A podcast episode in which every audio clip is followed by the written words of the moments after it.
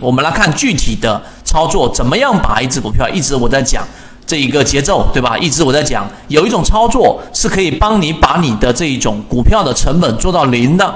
我们来看怎么去做，然后我用超华来给大家做一个演示。我们先来看，首先你要想把一只股票，一个最简单的又有效的一个管理，就是把它的成本做到零啊！我不知道大家有没有做到零过。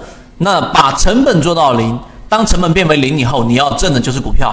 那么直到股票出现历史性的大顶啊，这个谁看得到呢？看不到。但是在大级别的卖点上，我们是可以判断的，就是股票不断的上涨。有一个不好的习惯，就是有些人股票不断不断的上涨，就不断不断的加仓，这样一定是有问题的。买股票宁愿不断不断的买跌。啊，不断不断的买，也绝对不要越涨越加码，越涨越加码，这一个是核心啊，各位，你一定记住这一个方向，你宁可越跌越买啊。很多散户一开始说这是一种很低级的技术，但是我宁可你越跌越买，也不愿意你越涨越买。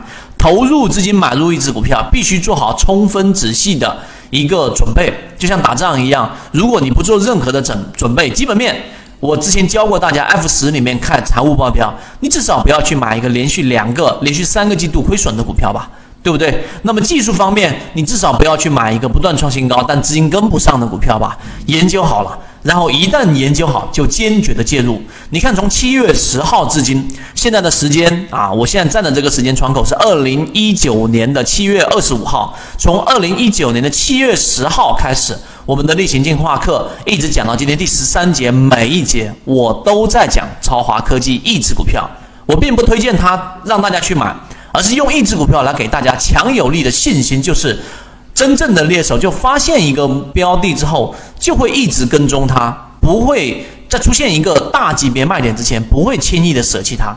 那你看，你即使七月十号买了这一个呃泽熙长信里面的这一个呃我们所提到的超华科技。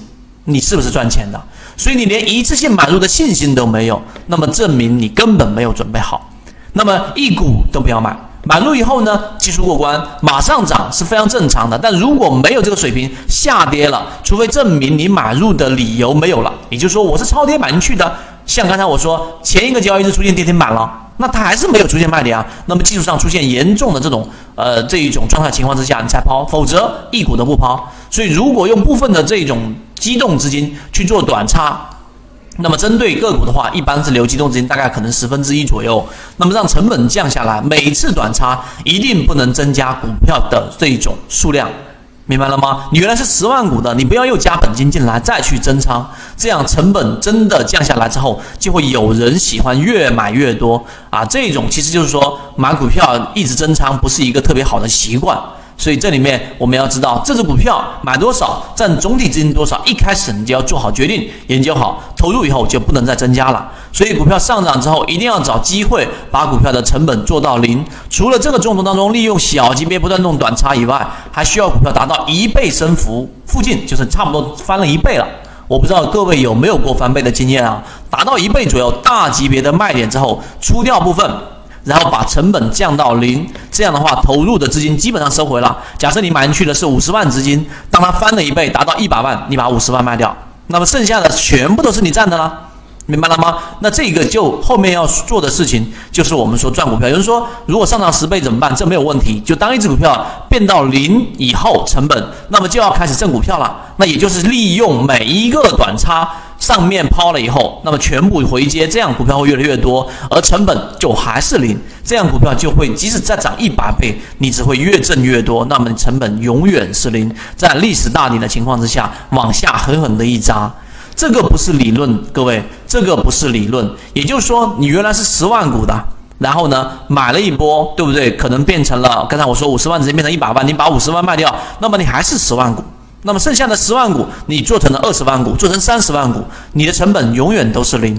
那么最后，当市场大顶来的时候，往下砸的那种爽快、爽快的感觉，可能只有经历过的人才知道，因为你的成本已经是零了。完整版系统专栏是通过视频加图文加个股案例的方式学习，力求贴近史记，通俗易懂，手机和电脑端都可以观看。申请入圈子：B B T 七七九七七。